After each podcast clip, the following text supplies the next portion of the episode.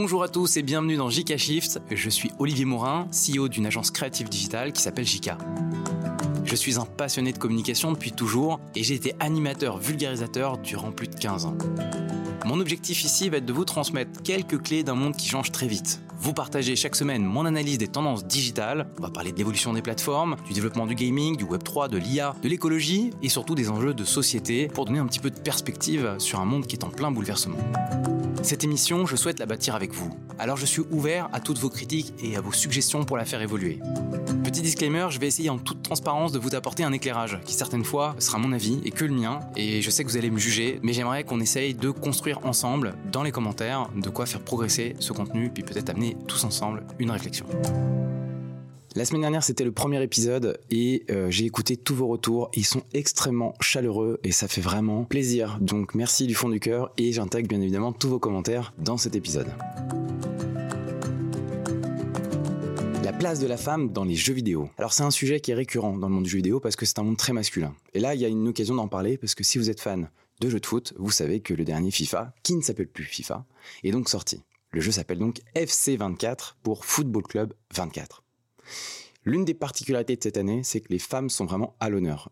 Elles étaient déjà là dans les différents opus précédents, mais cette fois-ci, elles sont aussi intégrées dans un mode FUT, qui est le, jeu où on ouvre des packs et on découvre des nouveaux joueurs, et donc euh, elles font leur entrée un petit peu au même rang que les hommes partout et au même niveau, avec des notes qui vont aussi très hautes, donc pour aussi concurrencer, en tout cas pour être à la même hauteur que les hommes. Mais c'est bien une première pour un jeu qui, je rappelle, est l'un des jeux les plus vendus au monde et le premier bien culturel acheté en France. Il y a encore un petit peu de marge euh, au niveau de l'intégration, ou en tout cas de la réception euh, des hommes face à cette nouveauté. Vous avez peut-être vu passer des gens sur YouTube qui ouvrent des packs de joueurs et ils sont habitués lorsque on découvre la carte qu'ils vont recevoir, on découvre l'équipe. Donc si je vois que l'équipe c'est le PSG et que j'ai euh, un attaquant, bah, je m'attends à avoir euh, un Mbappé ou une, une personnalité que euh, ces, ces, ces joueurs-là affectionnent depuis toujours. Et quand ils ont un personnage féminin, et eh ben la déception peut se lire. Et on sent bien qu'ils n'ont pas encore intégré que les joueuses étaient au même rang que les hommes et avaient les mêmes talents sur le terrain. Surtout que maintenant, on peut jouer des équipes mixtes et que c'est possible. Donc c'est peut-être symbolique tout ça, ça a peut-être l'air de rien, mais quand c'est l'un des jeux les plus populaires et en France et dans le monde, je pense que ça a un énorme impact sur la perception des femmes dans le jeu vidéo. Alors le chemin est encore long et surtout si je continue sur l'exemple de euh, FC, eh ben, malheureusement, vous saurez que parmi les 20 joueurs ou cartes de joueurs les moins appréciées, 19 bah, sont des femmes. Qu'une joueuse a eu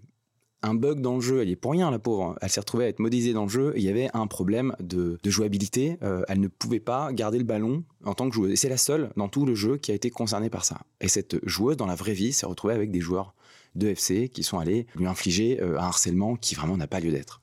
Mais on voit que donc on est encore loin d'une prise de conscience. En tout cas, ça vient percuter les mœurs et les mentalités qui existent. Je vais revenir sur des fondamentaux. Vous le savez peut-être déjà sûrement, mais je le redis.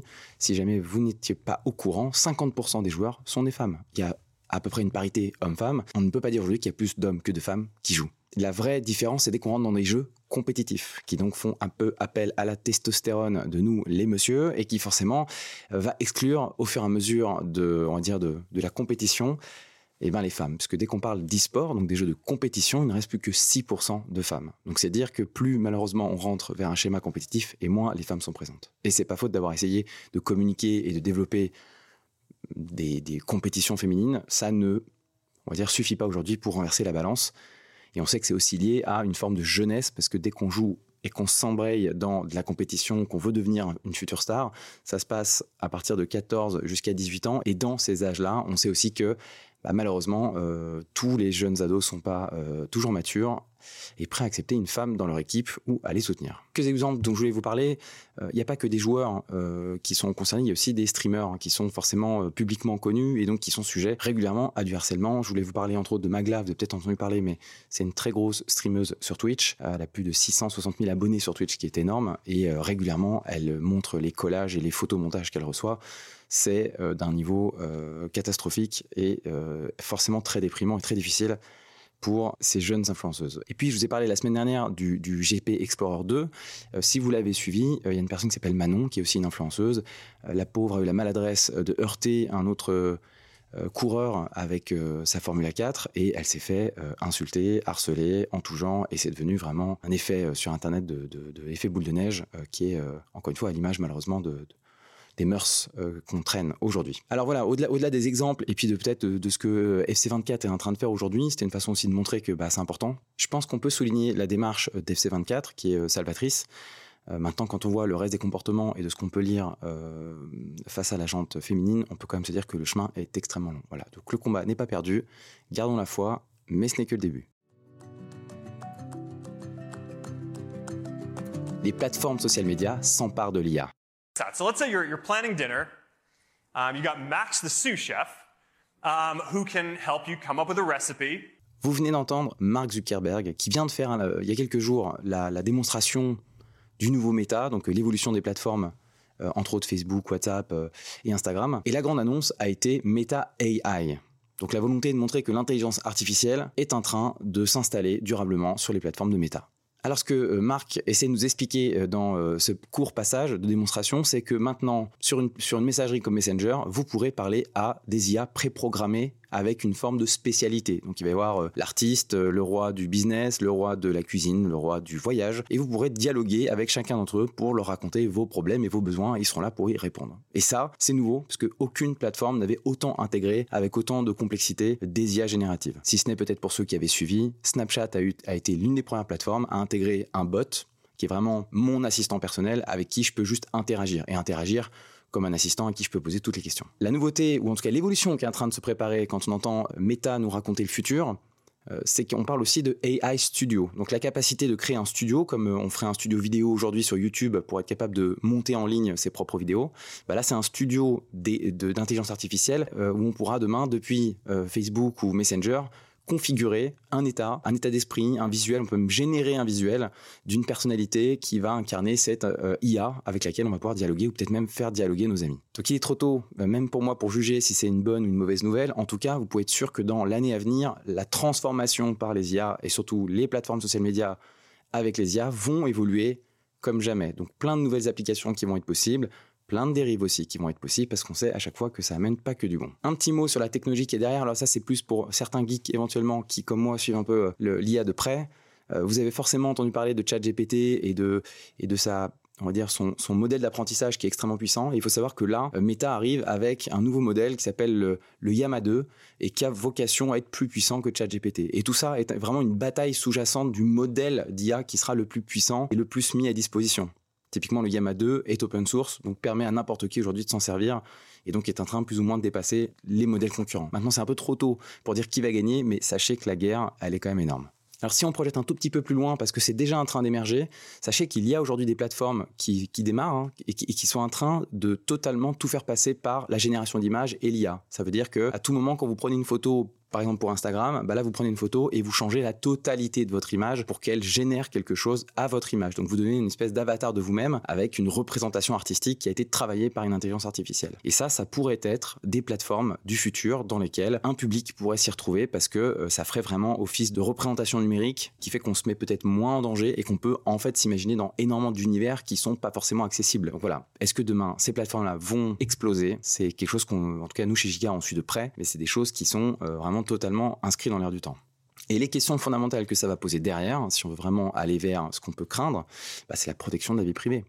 Vous savez que le nombre d'informations qui sont envoyées aujourd'hui sur ces euh, chatbots ou chats, euh, euh, quels qu'ils soient, c'est l'information que vous leur donnez, puisqu'ils vont se servir de cette information pour en faire d'autres choses et pour analyser votre contenu, pour continuer à alimenter votre prochaine discussion. Et donc toutes ces informations sont stockées quelque part. Vous connaissez aussi les problèmes si vous êtes un peu dans le marketing, vous le savez, de, propriété intellectuelle, puisque à force de générer des images, bah, on s'approprie du contenu qui n'est pas à soi ou qui a été euh, inspiré de, choses réelles. Et il y a aujourd'hui cette zone grise dans laquelle bah, rien n'est encore complètement tranché. Donc il faut être conscient que c'est une zone dangereuse. Et il y a aujourd'hui même des contrats qu'on voit apparaître entre euh, annonceurs et agences où en fait il y a des clauses à l'intérieur qui font que euh, est, il interdit pour l'agence d'utiliser tout ce qui est génération d'images pour éviter de mettre l'annonceur dans une situation de difficulté et se retrouver juridiquement à endosser un poids qu'elle ne veut pas avoir endossé ou à devoir gérer un risque qu'elle n'a pas en fait envie de gérer. Et donc au-delà des problèmes de droit et des problèmes de, sécurité ou de vie privée, bah, en fait on sait aussi malheureusement que les fake news ça marche et que vous l'avez peut-être vu, euh, ça n'arrête plus. On a le droit de voir Macron nous raconter euh, la pluie et le beau temps sur Twitch ou Mélenchon nous chanter une chanson, en fait, tout est possible. Donc là, le problème aussi, forcément, c'est que bah, on ne sait plus le vrai du faux et que bah, qui peut prédire dans encore un an, deux ans, trois ans si on serait capable de vraiment faire la distinction entre le vrai du faux. Donc ça, forcément, faut s'attendre à des jours plus compliqués avec l'IA. Donc il faut s'attendre aussi à ce qu'il y ait peut-être des réglementations ou un cadre qui, euh, en tout cas je l'espère, permettra de mieux cantonner l'IA et de ne pas se faire piéger par ça. La guerre de l'eau en France. Où le soulèvement de la Terre, il, ramène sur le devant de la scène un enjeu majeur pour demain, qui est l'eau. Voilà, l'eau, c'est le nouvel or.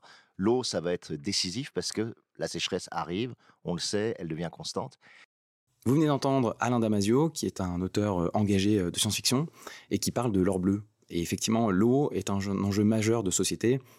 Et donc, ça me semblait important de vous en parler parce qu'il y a une décision récente qui, je pense, va marquer peut-être un changement de paradigme. Vous avez tous entendu parler des méga-bassines lorsqu'il y a eu à Sainte-Soline un, mouvement qui s'appelait les soulèvements de la Terre, qui a réuni plein d'acteurs, euh, tissus associatifs, agriculteurs, qui sont venus en fait s'opposer ou manifester face à ces bassines qui sont donc énormes et qui sont censées euh, de l'eau, euh, tirer de l'eau depuis les nappes phréatiques, euh, exposer malheureusement aussi à, l'évaporation d'eau et qui sont en plus réservées à une partie infime de l'agriculture dans une agriculture d'ailleurs intensive. On parle je crois de moins de 10% d'agriculteurs qui en profiteraient, donc ça veut dire que c'est s'accaparer de l'eau pour une certaine partie des agriculteurs face aux autres. Et ça, euh, c'est un sujet qui est euh, latent sur euh, le bien commun de l'eau, pour qui est-ce que ça doit être accessible ou pas.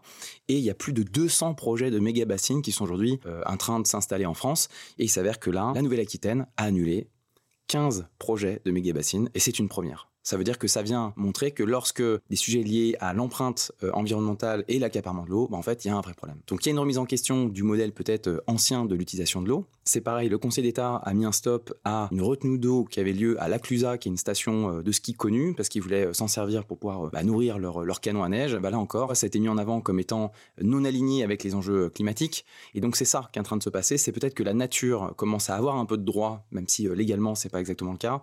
On sent bien euh, qu'il y a quelque chose qui est en train de se jouer, qu'il y a donc un shift qui est en train de basculer entre l'ancien monde et nouveau monde. On estime que ces projets sont dangereux parce que ils ne sont pas adaptés face au changement climatique. Ça, il faut, imaginer que peut-être que dans les, les, 10-20 années à venir, bah, ça va se multiplier sur plein de sujets du commun. Donc la question éventuellement qu'on peut se poser, c'est est-ce que c'est le début d'un nouveau paradigme? Est-ce que ça, si ça s'installe durablement, ça ne veut pas dire qu'on reprend possession bah, de ce bien commun et de la distribution euh, Et est-ce que euh, ça permettrait pas justement de donner du sens à un projet collectif dans lequel on se rend compte que tout ça est à partager tous ensemble? Alors c'est un sujet qui est assez difficile à porter et, si je vous en parle aujourd'hui, c'est parce que c'est un sujet qui me tient à cœur. Je vais avoir envie dans ce podcast de vous parler aussi de sujets qui pour moi sont fondamentaux et vont nous bouleverser dans les années à venir. Est-ce qu'on n'est pas simplement en train de se réconcilier avec le vivant en en faisant une priorité? Voilà, je vous laisse réfléchir avec ça et on verra où ça finira. JK Shift, c'est terminé. Merci à tous de l'avoir suivi. Je vous invite à venir échanger avec moi directement sur LinkedIn où je vais publier chaque semaine le, le contenu de ces podcasts pour que chacun puisse un peu me donner son avis, ses retours sur les sujets traités. Soyez à l'aise pour me dire ce que vous voulez voir dans, ce podcast parce que j'ai vraiment à cœur que je puisse représenter un petit peu toutes les sensibilités. Vous le retrouverez bien évidemment ce podcast sur toutes les plateformes, donc soyez aussi conscient que vous avez ça sur toutes les plateformes d'écoute, quelles qu'elles soient. Vous pourrez du coup retrouver euh, ce podcast toutes les semaines et euh, sur toutes les plateformes. Donc on se retrouve bientôt. Bonne semaine tout le monde.